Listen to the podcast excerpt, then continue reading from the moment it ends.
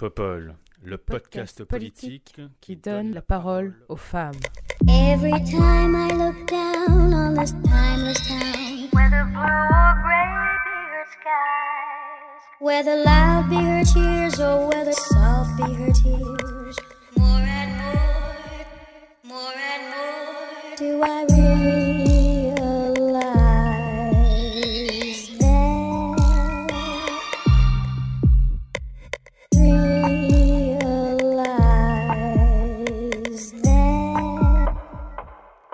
Bonjour, bonjour, bienvenue sur ce quatorzième épisode de Popol. Et pour ce quatorzième épisode de Popol, j'ai le plaisir de recevoir Estelle Giangio. Bonjour Estelle, Salut. comment vas-tu? Bah écoute, ça va super bien. Tu peux nous parler de toi un peu, s'il te plaît? Oui, alors je suis euh, journaliste euh, société, euh, je suis féministe, je suis une militante antiraciste également. Et euh, j'ai beaucoup travaillé donc avec euh, Reuters, euh, Voice of America, Radio-Canada. Donc, et pour la France, je suis une ancienne euh, de LCP et de Public Sénat. Voilà, donc je suis très intéressée par les faits politiques et de société. Cool, merci d'être là Estelle. Nous avons aussi Juliette de Cossan. Bonjour Juliette. Bonjour, donc Juliette de Causan. Pardon, ça, est, Euh, ça commence bien. C'est pour ça. non, je- Donc, euh, je suis euh, présidente euh, de l'association Égalité Ensemble, qui sera lancée euh, officiellement le 8 mars euh, prochain. Euh, je suis une personne euh, très intéressée par trois thèmes, je dirais l'égalité, euh, l'Europe, l'écologie et euh, surtout l'égalité, euh, que je souhaite favoriser dans le domaine en particulier politique. Donc, euh, c'est euh, l'une de mes, euh, voilà, de mes activités euh, que je fais euh, depuis quelques années déjà. Super, merci beaucoup Juliette et désolée d'avoir écorché ton nom. Ensuite, nous avons Lucille Pétavin. C'est bon, je l'ai bien dit? Alors on dit plutôt Paytavin, mais c'est pas grave, ça n'a pas d'importance. Bon, alors Lucille Pétavin, vas-y. Bonjour à toutes, euh, je suis ravie d'être là. Donc moi, je suis docteur en histoire, euh, spécialiste des femmes dans l'artisanat et le commerce au 19e et au 20e siècle en milieu rural.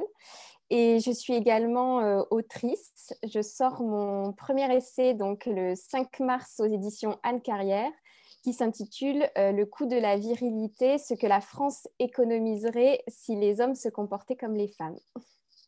Waouh, intéressant ça. Tu peux nous en dire un, un petit mot ou Euh, tu gardes ça pour la fin? Euh, Exactement. Ok, ça marche, génial. Bon, bah dans ce cas-là, on va se lancer sur nos deux thèmes de la journée. Donc aujourd'hui, on va parler des macronistes qui appellent à un rééquilibrage à gauche. Et ensuite, dans un second temps, nous parlons des agressions sexuelles dans le domaine politique. Sans plus attendre, commençons par le premier thème. À 14 mois de l'élection présidentielle, l'aile gauche de la majorité appelle à un rééquilibrage de la politique du président de la République ju- jugée un peu trop à droite. En effet, le 6 février dernier, une quinzaine de députés de La République En Marche ont adressé un courrier au Premier ministre dans lequel ils ont présenté 13 propositions pour que le gouvernement fasse un effort plus important sur le plan social. Parmi ces députés figurent des poids lourds de la majorité, notamment le vice-président de l'Assemblée nationale, Hugues Rançon, et l'ancien numéro 2 du parti, Pierre Persson. De manière tout à fait symbolique, Emmanuel Macron a cherché à répondre à cet appel en présentant jeudi dernier à Nantes son plan Talent du service public, qui consiste en une série de mesures pour favoriser l'égalité des chances dans la haute fonction publique. Alors, est-ce que vous l'attendiez, vous, ce virage à gauche? Estelle? Alors, euh, je pense que le virage à gauche, euh, il est attendu par, euh, surtout par l'électorat en fait qui est déçu de, la Macronie, on va dire ça, parce qu'aujourd'hui, quand je pense à l'électorat qui a voté pour que Benoît Hamon ou bien pour Jean-Luc Mélenchon, je ne pense pas qu'ils attendaient quoi que ce soit de la part du gouvernement d'Emmanuel Macron. Maintenant, ça fait, euh, c'est vrai que la première partie du quinquennat d'Emmanuel Macron l'a surtout vu, vu centré autour de lois qui sont très très fortes, qui sont très à droite, et euh, ça a été reproché très tôt euh, dès 2018, en fait, euh, je me souviens très, bien de la loi Asile-Immigration, par exemple. Je pense que ça a été vraiment la première phase qui a vraiment donné une bonne cassure. Donc, c'était l'ancienne loi donc, Collomb, donc, euh, en rapport à l'ancien ministre Gérard Collomb qui est parti. Et déjà, je me souviens, à l'Assemblée, on avait la députée Sonia Crimi, qui faisait partie des nouvelles figures émergentes, qui avait essayé de dénoncer en fait cette première dérive en disant, mais en fait, on n'a pas signé pour ça. Donc déjà, on sentait qu'il y avait effectivement cette première cassure. Et ensuite, je pense que le volet euh, gilet jaune est aussi venu euh, assommer concrètement ce lien, euh, selon moi, encore une fois, entre le peuple effectivement populaire, donc qui pourrait voter à gauche pour Emmanuel Macron, et le gouvernement. Donc maintenant, si c'est attendu, on va dire, Aujourd'hui, est-ce que c'est est -ce c'est trop tard? Je dirais que euh, la pandémie, en fait, efface pas mal euh, l'élection présidentielle, c'est-à-dire qu'en fait, on oublie presque qu'on est à quelques mois de l'élection. Euh, heureusement, entre guillemets, on a encore des débats politiques en, heure de grande écoute qui nous le rappellent, mais on est tellement pris par, par la pandémie et ses conséquences qu'on oublie presque le fait que le gouvernement pourrait, en fait, virer à gauche. Oui, oui, oui. Puis les signaux sont quand même pas euh, tout à fait ouverts, quoi. Enfin, d'ailleurs, je, lisais un, article assez intéressant euh, récemment dans, Le Monde qui faisait notamment référence au fait que finalement les poids lourds du gouvernement sont des personnalités de droite. Euh, on pense au ministre de l'économie, on pense au ministre de l'Intérieur. Et finalement, ceux qui sont à gauche, typiquement Dussopt ou euh, Le Drian, qui en tout cas avaient l'étiquette euh, socialiste, sont peu actifs en ce moment au sein du gouvernement. ceci dit, non, il y, a Véran quand même. Véran est socialiste, faut pas l'oublier.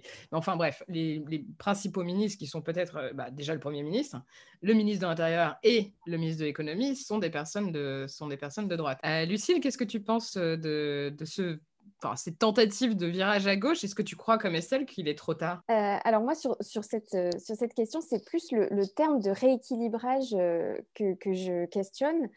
Euh, puisque quand on regarde les, dépenses publiques sociales euh, sous le quinquennat d'Emmanuel Macron, en fait, on se rend compte qu'elles n'ont pas diminué. Et euh, dans notre pays, elles représentent à peu près 32% du PIB, alors que la moyenne dans les pays de l'OCDE est environ de 20%. Et aujourd'hui, avec la crise du Covid, euh, ben, on voit que l'État a investi, par exemple, pour les services de santé à hauteur de 12 milliards d'euros, euh, supporte le chômage partiel à hauteur de 34 milliards d'euros, a créé un fonds de solidarité pour les petites entreprises de 20 milliards d'euros, etc., etc., etc.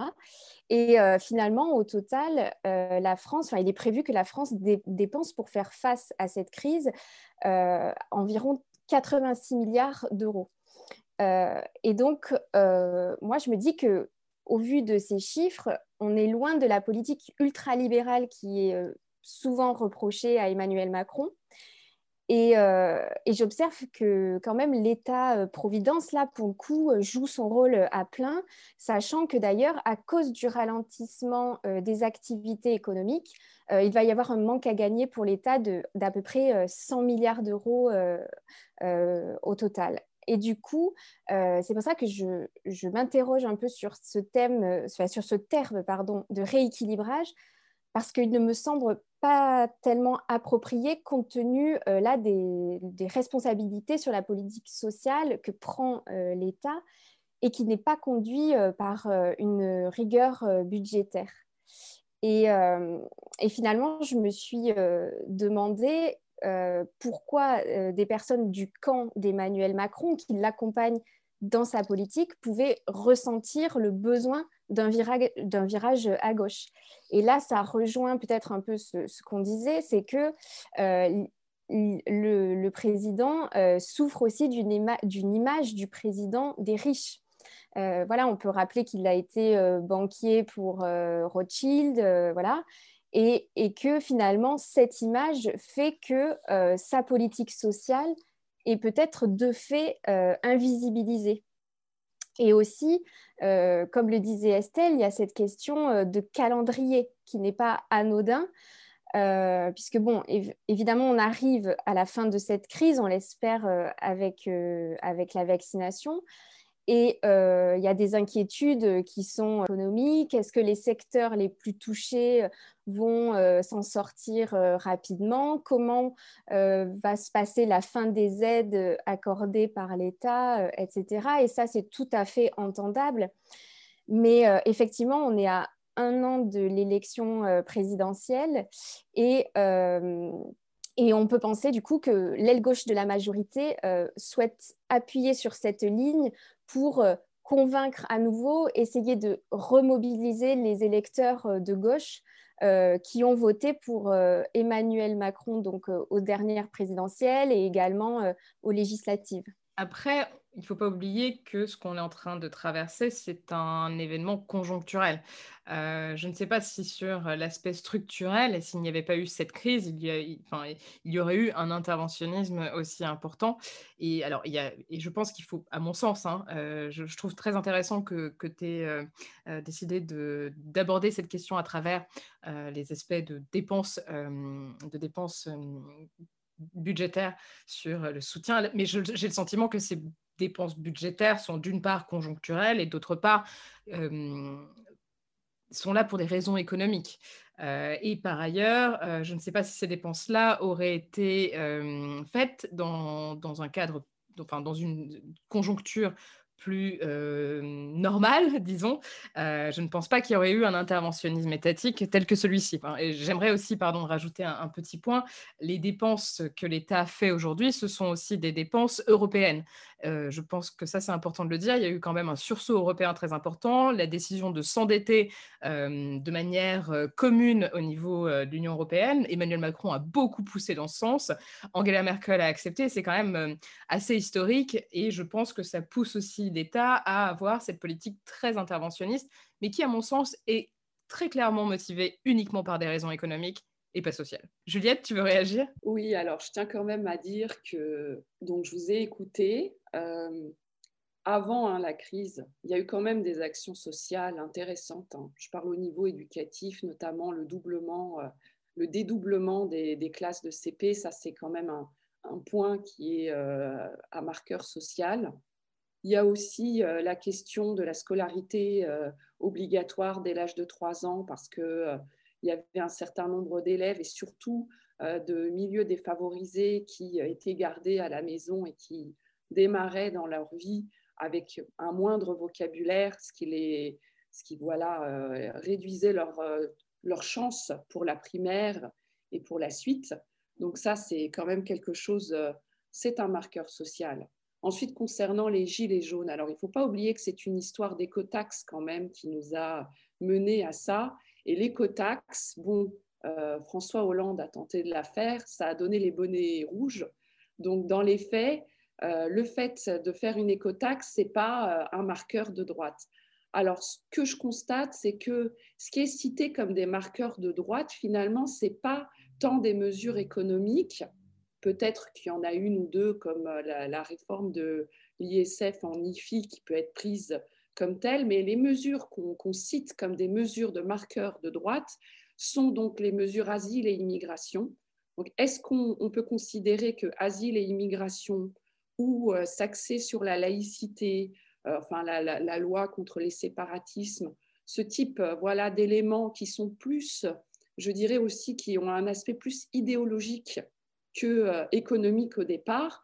Est-ce que voilà la question de ce curseur gauche-droite, euh, elle est posée là? Est-ce que euh, le fait de, durcir les lois sur l'immigration, c'est être de droite ou pas?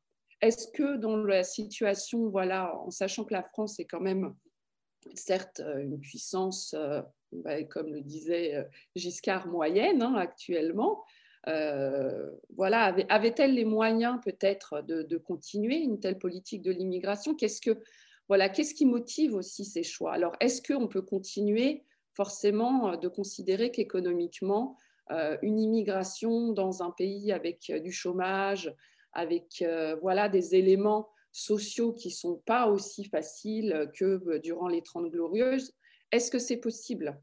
Voilà, donc moi je pense que par contre, quand on se concentre sur les, aspects économiques, euh, les aspects vraiment euh, sociaux, euh, non marqués, je dirais, idéologiquement, dans le sens où on se dit, bah, telle mesure, c'est un marqueur de gauche ou de droite, ça, n'est pas, ça le point. Ce qu'il faut regarder, c'est effectivement les dépenses publiques. Il y a quand même des mesures qui sont, qui sont prises euh, alors effectivement, celles qui sont prises durant la crise, euh, elles sont très interventionnistes. Donc euh, c'est clairement quand même bien marqué, je dirais, dans la social-démocratie, on va dire ça comme ça. celles qui ont été prises avant n'étaient pas non plus complètement à droite, on ne peut pas dire ça. Il y a eu des mesures qui étaient marquées à gauche, d'autres à droite. Alors le en même temps, par contre, c'est peut être difficile à comprendre ça peut être compliqué pour des personnes qui ont des repères effectivement avec des marqueurs gauche-droite, de se dire bah, ça, c'est plutôt, ça a l'air d'être à gauche, ça, ça a l'air d'être plutôt à droite. Et finalement, on est dans une société assez mouvante où j'ai l'impression que dorénavant, on a des causes qui se rejoignent, égalité des chances, égalité des sexes, euh, question aussi des minorités, question euh, euh, de, de l'agisme, ce type d'éléments. Donc on a des causes on a la question économique. Et donc, toutes, toutes ces histoires gauche-droite, eh bien, on a des conflits idéologiques qui se passent. Et finalement, eh ben, tous ces curseurs-là sont, sont, en train de, bouger. Et ça, c'est une marque finalement de la, je dirais, de la révolution politique, plus peut-être que d'un rééquilibrage. Donc, est-ce qu'on peut faire une politique euh, plus centriste? C'est ça la question. Alors, c'est intéressant que tu dises ça. Alors, il faut effectivement peut-être que l'on distingue euh, les aspects économiques, surtout en ce moment, dans une, euh, période très, très singulière, très particulière qu'on n'a jamais connue, et les aspects idéologiques. Euh, pour être très honnête et pour répondre un peu à ce que tu étais en train de dire, euh, vouloir lutter contre l'immigration, c'est un marqueur idéologique, c'est un marqueur idéologique d'extrême droite. Voilà. Après, moi, sur la question euh, de l'immigration, je préfère qu'on soit assez prudent. Euh, parce que je ne, j'ai un peu du mal à comprendre le lien entre eux. Il y a des gens qui arrivent, donc ça crée du chômage. Euh, d'une part, beaucoup de personnes qui, euh, qui, viennent en France ne viennent pas en France pour ne rien faire. D'autre part, s'il y a du chômage dans notre pays, c'est parce qu'il n'y a pas de, d'emploi qui se crée. Hein. Ce n'est pas parce que les gens n'ont pas envie de travailler, c'est parce qu'il n'y a pas d'emploi qui se crée. Il faut vraiment, je pense, être très très prudent sur ce thème et déconstruire un peu un certain nombre de préjugés. Euh, du coup, s'il y a des chiffres à apporter là-dessus, je veux vraiment qu'on me mette en, enfin, face à moi des chiffres en me disant si jamais on ouvre les frontières et qu'on réduit, on ne réduit pas les flux aujourd'hui, ça va devenir une catastrophe en France. J'aimerais qu'on me le montre, vraiment. Parce que pas, j'ai pas, euh, pas dit que l'immigration créait le chômage. J'ai juste expliqué que durant les Trente Glorieuses, il y avait effectivement un appel bien plus important à la main-d'œuvre étrangère parce qu'il y avait effectivement de la croissance et tout ça. Et politiquement, aujourd'hui, comme nous ne sommes plus en situation de forte croissance, c'est compliqué politiquement parfois de justifier.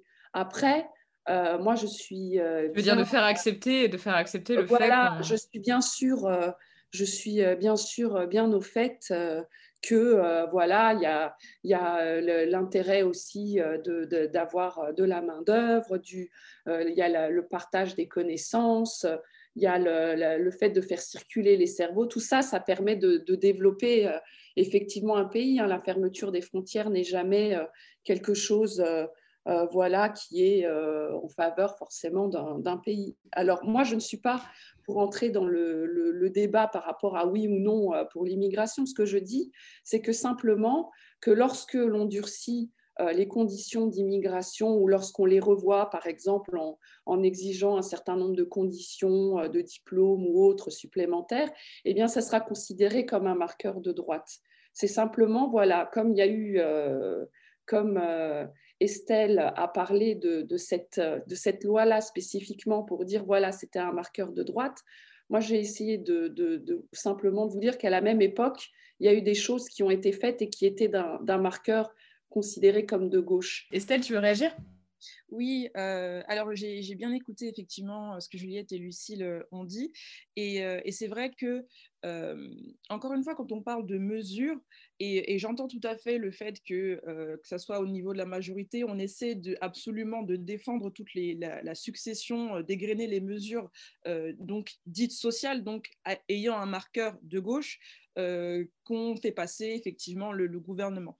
Le truc, c'est quoi? C'est que Lucille a effectivement parlé d'État-providence et ça m'avait ça a tilté parce que j'ai eu cette, cette, impression où on demande à certains Français d'être reconnaissants pour des droits qui leur sont dus euh, et, en fait, c'est assez dingue, parce que surtout, surtout dans cette période de, pandémie où on se dit non, mais on, a mis ça en place, on a mis ça en place, euh, voilà, il faut pas l'oublier. Je dis ah, c'est super. Mais le problème, c'est que quand on a aussi euh, des images beaucoup plus fortes, des mutilés, des gens qui sont pris des flashballs pendant quand même des, semaines et des semaines et des semaines, je me souviens que la première fois je suis partie sur un, rond-point.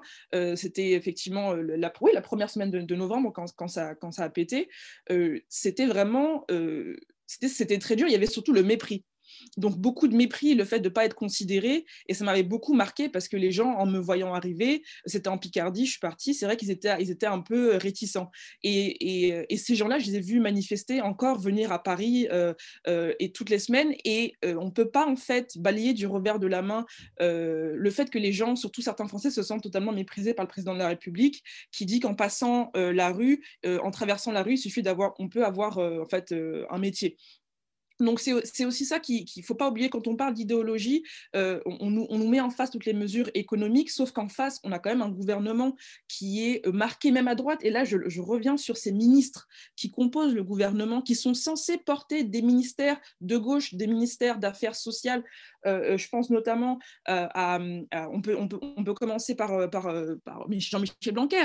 Jean-Michel Blanquer, c'est pas le meilleur ami des profs. Vidal, c'est pas la meilleure amie des étudiants. Là, bon, on, a Olivier Véran, dans un contexte très, euh, très spécial parce que c'est la pandémie, mais Agnès Buzyn n'était pas non plus la meilleure amie des, soignants. Je veux dire, l'hôpital est aussi euh, en crise. Euh, voilà, que ce soit la culture avec Roselyne Bachelot, qui ancienne ministre de Chirac, qui a quand même récupéré ce ministère parce qu'elle n'a pas pu résister. Aujourd'hui, c'est difficile de dire qu'on pense à la culture, alors que l'électorat de, n'oublions pas l'électorat de, gauche, c'est aussi des artistes, c'est aussi des intermittents. Et quand on voit des théâtres, les cinés, les musées fermés, c'est aussi un message qui est fort. On a dit à ces gens qu'ils étaient non essentiels, non essentiels. Donc forcément, quand on, si on, en face, on a la, mesure du pass culture qui, qui, était censé de base être, un, quelque chose de très fort euh, de la part du gouvernement, mais ça fait, ça fait petit il n'y a pas de passe culture, mais en fait, non, les artistes sont non essentiels. C'est le message qu'on entend à la fin. Et donc, euh, là, je parlais de la loi euh, Asile et Immigration, mais je peux aussi parler de, la loi de sécurité globale,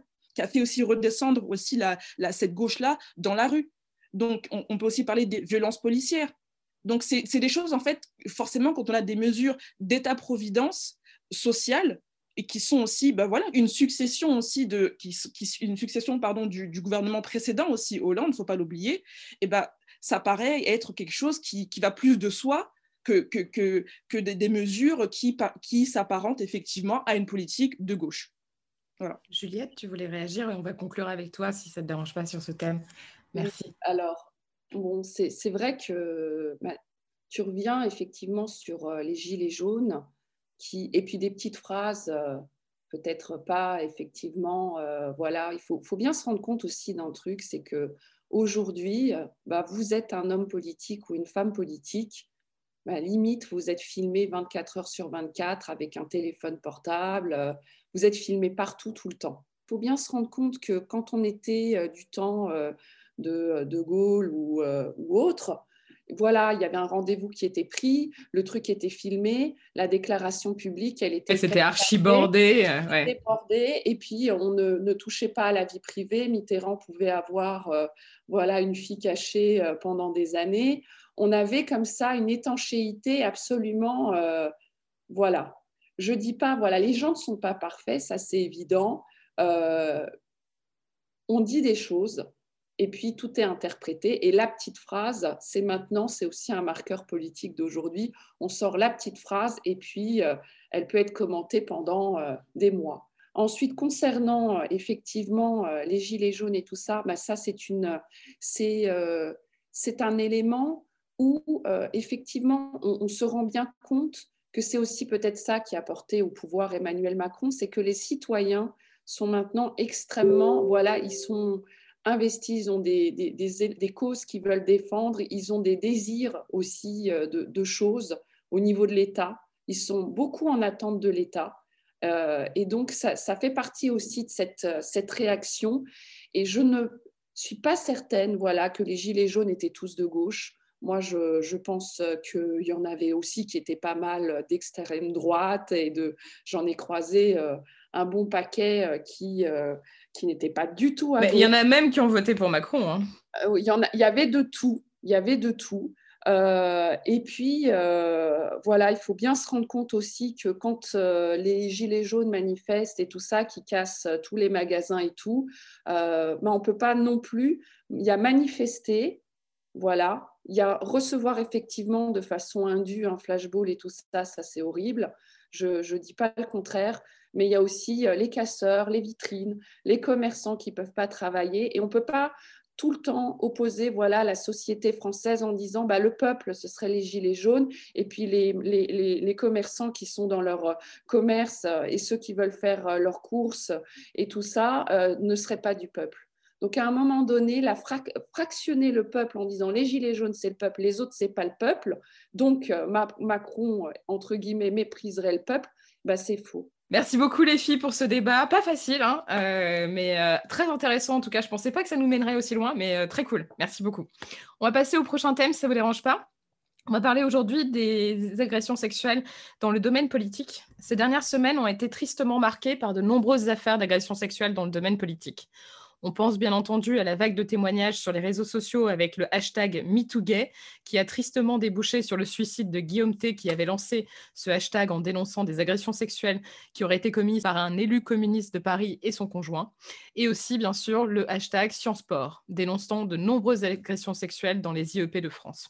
Sans oublier aussi les accusations à l'encontre de François Asselineau, président de l'UPR, de la part de deux de ses anciens collaborateurs. Bref, une semaine très mouvementée. D'après vous, sommes-nous à l'aube d'un MeToo dans le milieu politique, milieu où le silence est d'or Lucille, qu'en penses-tu? Alors justement, moi, je me suis demandé s'il y avait des spécificités euh, dans le milieu politique sur ces questions d'agression sexuelle. Euh, puisque finalement, c'est effectivement un univers dans lequel le pouvoir est entre les mains encore d'une majorité euh, d'hommes qui sont parfois tout puissants, que ce soit dans leur fief, dans leur parti, euh, et donc du coup, qui sont souvent les agresseurs. Et ça, c'est quelque chose que Sandrine Rousseau avait évoqué en 2019 lorsqu'elle avait accusé euh, Denis Baupin d'agression sexuelle. Et elle disait du coup que dans ce cadre, il était impossible que justice soit faite euh, pour euh, les victimes finalement. Mais aussi au-delà enfin de la sphère politique, pardon, je vois que finalement, euh, tous les milieux sont touchés, que ce soit le monde du sport, euh, le monde des arts, le monde de l'enseignement, avec ce qui se passe euh, à Sciences Po aussi, par exemple, en ce moment. Et finalement, je pense qu'on ne doit pas être étonné et que ce n'est que le début. Voilà, tu parlais de vagues, effectivement. L'Omerta, là, elle commence juste à se lever sur ce sujet. Euh, euh, et, ça commence juste parce que aussi, euh, ces agressions sont le fruit du système patriarcal dans lequel on vit. Parce que lorsque l'on regarde d'un peu plus près, on voit que le point commun qu'il y a entre ces agresseurs, finalement, ce n'est ni le milieu social, ni le niveau d'éducation, ni l'âge. En fait, c'est le fait que dans une immense majorité des cas, ce sont des hommes. Et euh, si bien que 97% euh, des personnes qui sont mises en cause aujourd'hui pour crimes et délits sexuels sont des hommes. Et euh, d'un autre côté, ces crimes sont largement impunis. Par exemple, lorsqu'il s'agit des questions de viol, aujourd'hui encore, seulement 10% des victimes portent plainte et moins de 10% de ces plaintes conduisent à une condamnation. Donc c'est tout à fait effarant.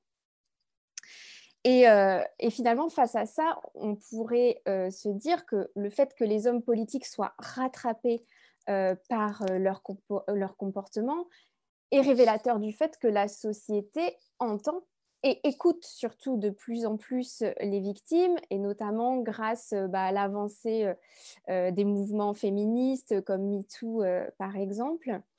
Euh, mais, euh, mais je vois aussi que les résistances sont fortes et là, il ne faut pas, euh, comment dire, être dupe. C'est-à-dire que souvent, moi, je me, les réactions sont effarantes. Je me dis, mais pourquoi on légitime encore autant les, les, actions, enfin les comportements des agresseurs et on fait porter la culpabilité aux victimes et d'ailleurs, il y a une, enquête euh, qui est récente sur ce sujet et qui montrait que 42% des Français estiment que lorsqu'une victime a un comportement provoquant, cela atténue euh, la responsabilité du violeur. Donc, c'est ce qu'on appelle euh, la, culture du viol. et aussi ce à quoi s'ajoute bien souvent l'argument des fausses accusations dont seraient victimes les accusés. Et là aussi, quand on regarde les études, les fausses accusations représenteraient seulement entre 2 et 4% du total. Donc l'insistance qu'il y a autour de cet argument ne se justifie absolument pas. Et moi, j'insiste bien sur ce point-là, du coup. Euh, et enfin, je, voulais aussi faire un point sur euh, toutes les croyances qu'il y a autour euh, de, finalement de la sexualité des hommes et qui légitiment là encore leur comportement abusif. Et s'il le faut, il, le faut d'ailleurs, il faut bien rappeler que les hommes n'ont pas de besoins naturels qui justifieraient leur comportement d'agresseur ou de violeur. Et il a été démontré que des hommes qui sont tout à fait euh, normalement constitués peuvent ne pas avoir d'envie ou peu d'envie, alors que des femmes beaucoup plus. Donc, il faut être bien clair avec le fait qu'il n'y a pas de déterminisme euh, concernant la sexualité en fonction du sexe des individus. Et contrairement aux idées reçues, là aussi, la testostérone n'a aucun euh, lien euh, avec les comportements euh, sexuels des hommes. Les hommes sont responsables de leurs actes et d'ailleurs, ils sont jugés par la justice comme tels.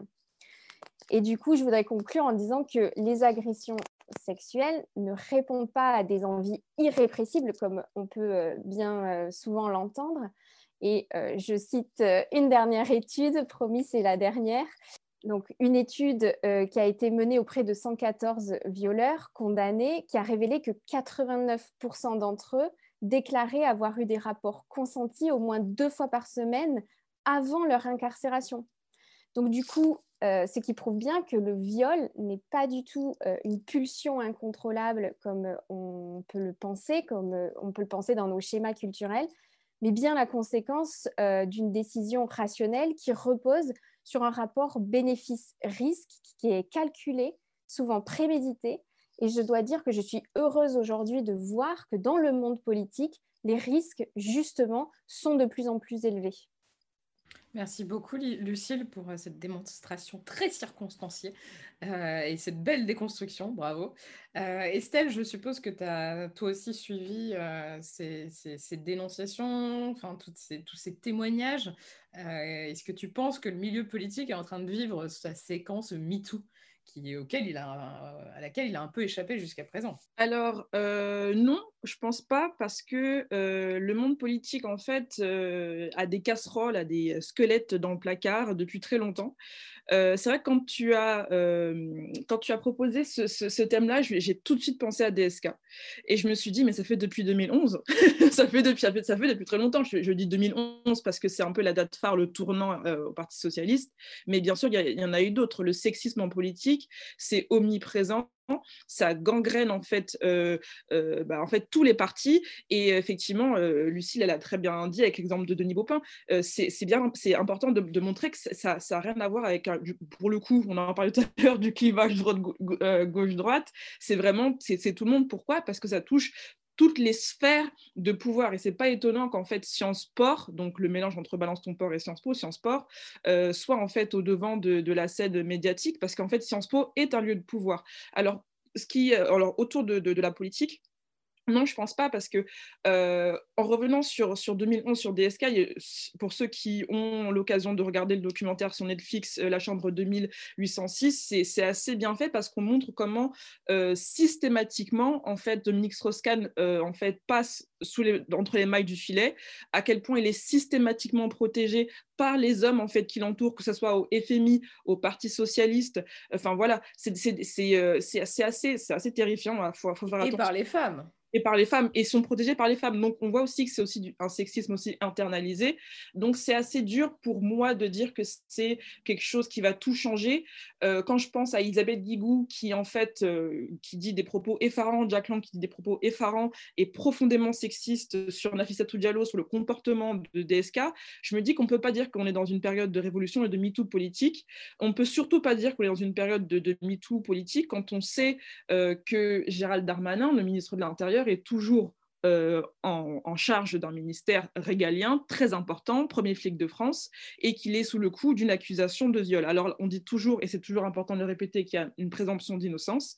Maintenant, euh, on ne peut pas en fait imaginer que un gouvernement prenne au sérieux, ou du moins le monde politique puisse prendre au sérieux la question des violences sexuelles contre les femmes quand on a effectivement la personne qui est en charge d'un ministère où, quand on va déposer plainte, on va vers la police, et ce même premier flic est sous le coup de cette accusation. Alors aujourd'hui, c'est normal qu'on puisse se, poser la question de se dire, est-ce qu'il n'y a pas aussi quelqu'un d'autre, par exemple? Est-ce qu'il n'y a pas quelqu'un qui n'est pas sous le coup d'une accusation qui peut aussi faire l'affaire? Enfin voilà, ça c'est juste pour euh, la parenthèse d'Armanin. Mais euh, en ce qui, ce qui, concerne les autres violences sexuelles, euh, surtout par rapport à, à Sciences Po, je tiens à dire que Sciences Po, c'est aussi une entité qui est particulièrement, euh, enfin, avec l'affaire Millon, avec l'affaire Duhamel, c'est assez compliqué parce que euh, Sciences Po, c'est une entité qui est vue internationalement comme étant l'excellence à la française.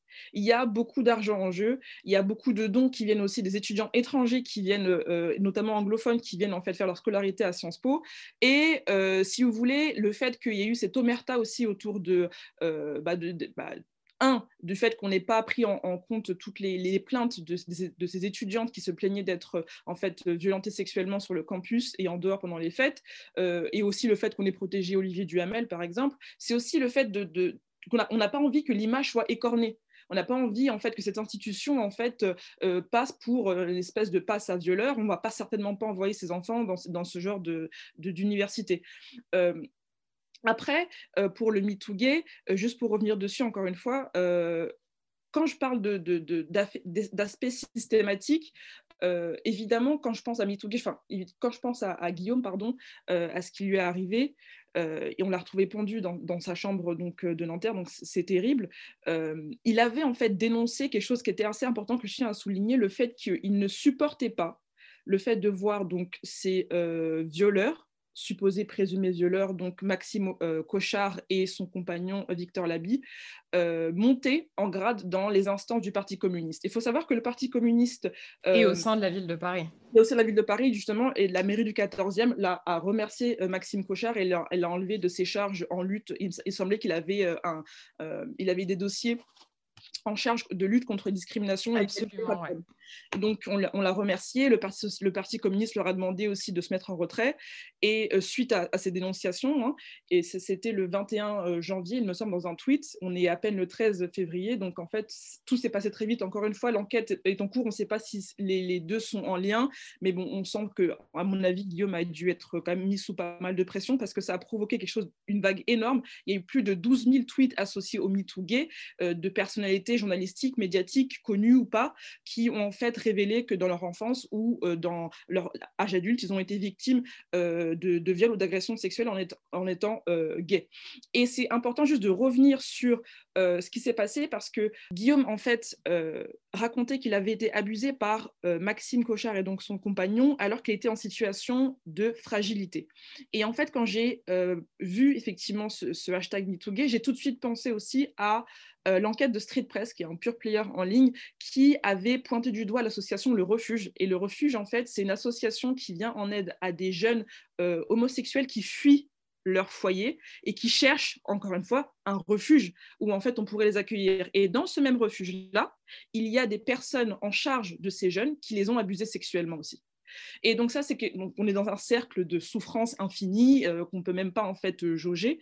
Et, si vous voulez, encore une fois, il y a ce schéma qui revient de personnes en situation de fragilité qu'une personne en charge, donc au, niveau de la hiérarchie ou qui euh, a, profité de sa situation de vulnérabilité pour les abuser sexuellement.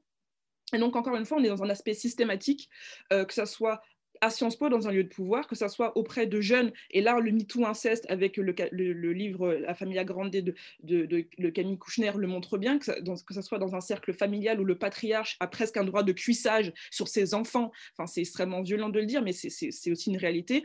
Euh, on est dans à chaque fois des cercles en fait où il y a des rapports de force entre victimes et agresseurs qui se font, et encore une fois, on l'a très bien dit, Lucie l'a très bien dit, ça n'a rien à voir avec les couches euh, sociales, ça n'a rien à voir avec le fait d'être pauvre, riche, euh, gauche, droite ou quoi que ce soit, ça se passe partout. Mais la politique est un, est un vivier parce que on, a beau dire, faut pas non plus le négliger, il y a des hommes politiques qui viennent de Sciences Po, beaucoup viennent de Sciences Po, beaucoup de, personnes qui ont des grandes entreprises viennent de Sciences Po, et ils viennent déjà de, cette culture où en fait on leur dit qu'ils sont au-dessus des autres, où ils sont biberonnés en leur disant qu'ils font partie de l'élite française. Et forcément, quand on a des passes droits, quand on a des, jeunes garçons qui font partie de classes euh, CSP+, euh, qu'on laisse en fait passer pas mal de choses, ils ont qu'un rappel à la loi, et au final, quand ces jeunes femmes qui ont porté plainte euh, auprès de la hiérarchie de Sciences Po, de leur école, leur IEP, et rien n'est abouti. Donc là, c'est en train de changer parce que c'est médiatiquement mis en, avant. Mais en avant, rien n'était forcément changé et qu'elle se retrouve en stage avec eux dans des, dans des, dans des, des, cabinets de conseil, d'audit, de ministère ou ce qu'on veut, et bon, on a beau dire, c'est quelque chose qui est très important. Juste, je, termine là-dessus. Ce n'est pas une question étudiante. C'est euh, euh, ce genre de, sexisme, de harcèlement et d'agression sexuelle. C'est des histoires qui, qui, qui, qu'on traîne euh, jusqu'au niveau de la carrière en fait professionnelle en fait, en stage, en contrat pro. Et quand on commence la carrière politique, en fait, c'est des choses qui, qui, sont dures. On va dire ah regardez c'est là c'est la nana en fait que telle s'est tapée ou je ne sais quoi c'était là euh, je vais pas dire des mots vulgaires mais voilà la, de, de la de l'année c'est des choses qui, au final qui, qui forgent cette culture du viol, cette culture du sexisme qui est prédominant euh, en politique. Juliette, je te laisse euh, réagir sur tout ce dont on a parlé. Il y a beaucoup de choses. je suis assez d'accord hein, globalement avec certains constats hein, qui ont été faits effectivement, euh, la violence sexuelle, la violence sexiste, le harcèlement sexuel, les viols, euh, l'inceste, tous ces éléments-là, bah, c'est structurel dans notre société. Moi, je ne pense pas que la politique, euh, voilà, la politique, ça s'exprime dans les familles, ça s'exprime dans le milieu du travail, ça s'exprime dans les transports en commun, ça s'exprime. Je veux dire, bon, moi, je suis arrivée à Paris, j'avais 18 ans dès que je suis arrivée la première semaine, premier élément, euh, quelqu'un s'assoit dans l'autobus à côté de moi alors que je me dirige vers mon lieu d'étude, sort son pénis et se branle. Donc, je veux dire, première semaine à Paris, j'habite toute seule et tout ça. Je, je, je, je, suis mais complètement choquée. Je vais voir le chauffeur. Je lui dis, monsieur, vous avez un exhibitionniste dans votre autobus. Qu'est-ce qu'il fait? Bon, déjà, j'ai eu de la chance l'autocar s'est arrêté. C'était la ligne 27. Hein. J'allais vers euh, le 5e arrondissement. Euh, le, chauffeur descend. Je, montre, c'était un type en costard cravate et tout. Hein. Rien de totalement, euh, voilà, tout propre sur lui. Je dis, c'est lui. Donc il a descendu, il a dit, vous sortez de mon autobus. Le, type est sorti. Et moi, pour le reste du trajet, j'étais tellement choquée. Réaction, j'ai rigolé pendant, enfin, c'était des rires nerveux. Euh, absolument sardonique jusqu'à la fin euh, du trajet. Je ne sais pas ce qui s'est passé. Je suis... Et puis quand j'ai dit au chauffeur, bon, écoutez, euh, merci, il me dit, mais quand j'y pense, j'aurais dû appeler la police. Voilà. Et en fait, vous arrivez, vous avez entre 15, 16, 17, 18 et même plus jeune, vous vous faites poursuivre dans la rue, effectivement, vous avez les histoires de stage, d'intégration, le harcèlement au travail, la discrimination et tellement, tellement, tellement de, choses. Je ne connais pas une femme, malheureusement, qui n'a pas un épisode plus ou moins du genre à raconter. C'est toujours, toujours euh, des histoires. Voilà. Et qu'est-ce que ça veut dire tout ça? Ça veut dire qu'il y a un problème structurel. Il y a un problème structurel, il y a de la discrimination. Euh, tout ça, c'est une violence inouïe, psychologique, qui est même handicapante pour les femmes on n'ose plus. Voilà, après ça, moi je me souviens, avant je me baladais tranquillement en me disant je vais aller m'acheter du chocolat même à 2 heures du matin. J'avais aucune conscience de rien. J'avais vécu dans un pays du Nord un peu plus. Euh, voilà, et je ne m'étais pas rendu compte. Et, eh bien, vous intégrez la peur, l'autolimitation, l'autocensure. Donc, tous ces éléments font qu'effectivement, les victimes ou les femmes, et puis les personnes, les homosexuels, les personnes qui ne sont pas euh, voilà, qui, subissent aussi ces violences qui sont le résultat du patriarcat, eh bien, elles vont intégrer tout ça. Et donc, finalement, tous ces phénomènes-là vont aboutir à une chose. Les dominants, entre guillemets, vont euh, se croire effectivement tout permis et vont continuer à dominer. Les autres vont intégrer l'autocensure.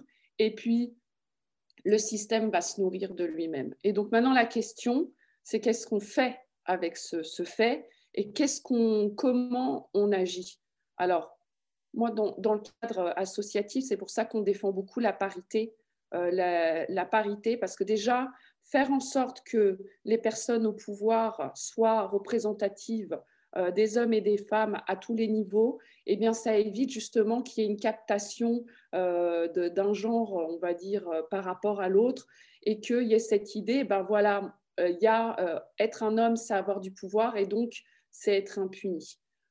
c'est faux, parce que effectivement, il y a des risques, et surtout, ben, il y a des personnes, des hommes qui sont, qui sont très bien, et je veux dire, c'est une question aussi d'éducation et d'intériorisation euh, d'intériorisation euh, voilà, des éléments. Alors, je tiens quand même à dire que je trouve que globalement, le gouvernement actuel est quand même dans une phase d'écoute, qu'il y a eu des nouveautés et des éléments qui ont été euh, apportés. L'allongement de la prescription à 30 ans, c'est déjà un progrès qui a été fait.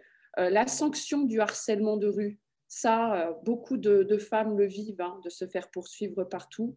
L'accueil aussi de la parole. Alors j'ai très bon espoir quand même pour cette euh, infraction autonome à l'âge de 15 ans. Moi j'espère aussi que c'est euh, l'âge de 18 ans qui sera, euh, qui sera accepté pour, pour l'inceste parce qu'à mon sens, on est dans une telle situation de domination familiale que la personne ne peut pas dire non. Et concernant les IEP, eh bien, je suis désolée de le dire, mais à un moment donné, quand vous ne respectez pas la parité dans les directions euh, des IEP, euh, quand on ne respecte pas la parité dans les directions intermédiaires, eh bien c'est là que euh, ces aspects non dysfonctionnels résultant de ce patriarcat perdurent. Donc la parité, ça n'est pas que la notion de représenter les, les femmes, c'est aussi une question de soigner je dirais, de soigner la société en faisant en sorte que voilà le pouvoir arrête le pouvoir. C'est comme ça que je le vois. Si euh, il y a assez de pouvoir pour les uns et pour les autres à tous les niveaux, eh bien du coup, euh, on, s'auto-limite et donc ça fonctionne mieux. Et puis d'ailleurs, on est plus performant. Voilà, donc j'espère de tout cœur que euh, les choses vont continuer à progresser dans, dans, le bon sens. Et il faut être solidaire d'ailleurs, quel que soit le parti politique, quelle que soit la sensibilité de gauche ou de droite. Et d'ailleurs, c'est aussi très important que les femmes de droite euh, se, lèvent aussi euh, pour euh, améliorer les choses dans leur parti politique. De même pour les femmes de gauche, les gens du centre, chaque femme en fait qui s'intéresse à la politique, au lieu de dire ben voilà moi il m'arrive des choses, je vais me mettre en retrait. Non, il faut rester sur place et il faut euh, faire bouger les lignes, chacun à son niveau, parce qu'il faut être dans un combat solidaire pour qu'on arrive à mettre fin à ces violences systémiques. Voilà. Et oui, très très beau message pour conclure, euh, Juliette. En effet, qu'on ne peut que partager. voilà. On va passer à vos actus. Lucille, tu peux nous parler de ton actualité de la semaine, s'il te plaît? Euh, bah, alors du coup, moi, je ne suis pas allée chercher mon sujet bien loin, pardon, euh, puisque je vais vous parler donc de mon essai qui sort le 5 mars aux éditions Anne Carrière et donc euh, qui s'intitule Le coût de la virilité, ce que la France économiserait si les hommes se comportaient comme les femmes. Donc, du coup, dans cet ouvrage, je fais le constat que les hommes sont responsables de l'immense majorité des comportements asociaux. Et j'estime le coût qui est supporté par la société et par l'État pour y faire face. Puisque, en effet, quand on regarde les chiffres, euh, les hommes représentent 83% des mis en cause par la justice, 90% euh, des personnes condamnées par la justice et, in fine, 96% de la population carcérale. Et lorsque l'on regarde euh, par type d'infraction, on s'aperçoit qu'ils sont surreprésentés dans tous les types d'infractions et notamment les plus graves, c'est-à-dire les crimes. Et donc tout cela a un coût à la fois un coût direct pour l'État en termes de frais de justice, euh, de services de santé, de forces de l'ordre, et un coût indirect pour la société qui se traduit par euh, des souffrances physiques, euh, psychiques, mais que l'on peut évaluer financièrement, et également par des dégradations, des pertes de productivité, des victimes, des auteurs de eux-mêmes, etc. Euh, si bien que avec cet essai, j'estime à près de 100 milliards d'euros par an ce coût de la virilité euh, induit par les comportements virils des hommes. Alors c'est absolument colossal puisque c'est à peu près le déficit annuel du budget général de la France. Donc si on économise ce coût, le budget est à peu près à l'équilibre. Mais euh, là où je tiens euh, à annoncer une bonne nouvelle, euh, donc pour mes lecteurs et les auditeurs aujourd'hui, c'est que ce coût n'est absolument pas une fatalité, puisque les hommes ne sont pas violents, n'ont pas ces comportements, enfin tout cela ne relève pas de leur nature, puisqu'il y a des hommes qui sont tout à fait pacifiques et que la science a largement démontré que rien ne prédéterminait chez eux ces comportements, comme on en a parlé tout à l'heure pour les agressions sexuelles. En revanche, ce dont je me suis aperçue, c'est que la moitié de la population, à savoir les femmes, elles euh, commettent beaucoup moins de violences euh, physiques et psychologiques que les hommes. C'est pas qu'elles n'en soient pas capables par nature, mais c'est que l'éducation qu'elles reçoivent les façonne euh, pour, pour que finalement elles deviennent des êtres beaucoup plus pacifiques et qui ont des comportements beaucoup plus en adéquation avec la société de droit dans laquelle on vit. Du coup, euh, je fais le constat que si on arrêtait d'éduquer les garçons à travers les valeurs viriles et qu'on leur transmettait davantage les valeurs induites euh, par l'éducation des filles, on aboutirait à des développements économiques, démocratiques, sociaux absolument majeurs. Et donc, je propose que nous éduquions les garçons comme les filles et on économiserait ce coût à la fois humain et financier. Tout un programme. Super, merci Lucille. Estelle, tu veux nous parler de ton actu, s'il te plaît? Alors, ça ne sera pas mon actu, c'est plus des rocos. Voilà. En fait, j'ai deux. Euh, alors, podcast à recommander dans un podcast. Mais bon, je, le fais quand même. Alors, j'en profite euh, de l'actualité autour du MeToo Inceste pour parler déjà d'un podcast que je trouve génial et que je vous recommande vraiment toutes euh, et tous. C'est euh, La fille sur le canapé, qui est en fait un podcast de l'autrice Axel Njanjike, qui est sorti donc sur Nouvelles Écoutes dans le flux de documentaires intimes et politiques et qui regroupe une série de témoignages de jeunes de filles et de petites filles euh, noires. Alors, c'est des adultes aujourd'hui, euh, mais euh, elles reviennent sur ce qui s'est passé étant enfant. Donc, ça aborde les sujets de l'inceste. Donc, c'est très lourd. Donc, encore une fois, comme on dit, c'est trigger warning. Ça veut dire que ça peut en fait faire éveiller chez certains auditeuristes des traumatismes qui, voilà, enfouis. Et il faut faire très attention en l'écoutant. Mais je le recommande vivement parce que la voix en fait des personnes issues des minorités ethniques quand il s'agit de violences sexuelles est invisibilisée et pas assez euh, mise en avant. Donc, je me permets d'en de, d'en parler il y a beaucoup de médias qui ont fait des, très bons sujets, des très bons papiers sur euh, euh, les, podcasts et sur les, euh, voilà, les, productions sonores qui sont sorties récemment autour de l'inceste. je pense notamment à Ou peut-être une nuit, voilà, qui a été produit par Louis Média, qui est vraiment un doc qui est très dur à écouter, mais qui est vraiment bien et nécessaire. Et, voilà, je voulais pas que la fille sur un, canapé puisse passer aussi sous silence, parce que c'est aussi des choses qui sont particulières, surtout et très dures.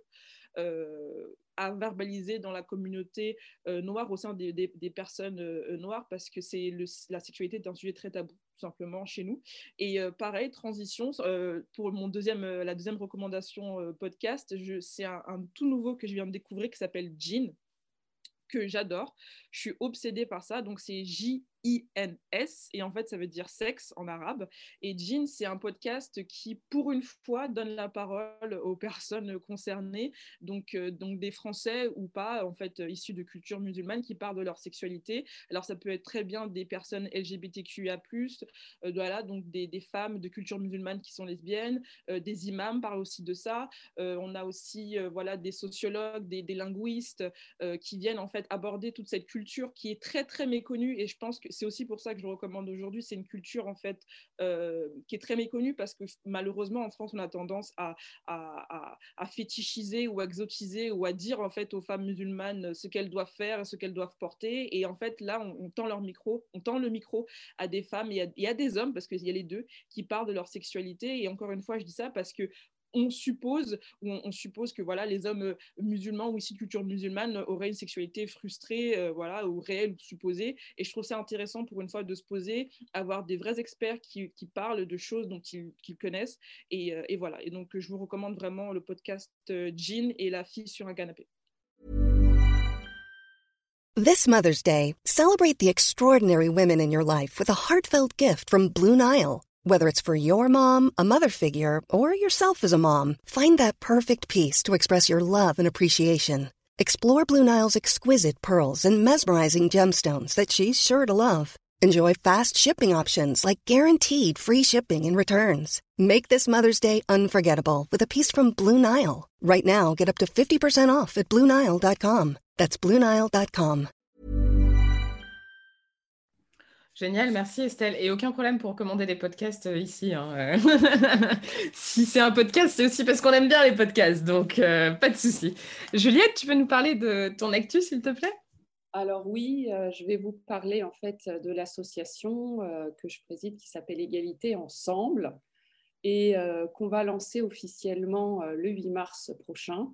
Donc, c'est une association qui défend un monde paritaire, mixte, inclusif et en particulier l'égale dignité de chaque être humain.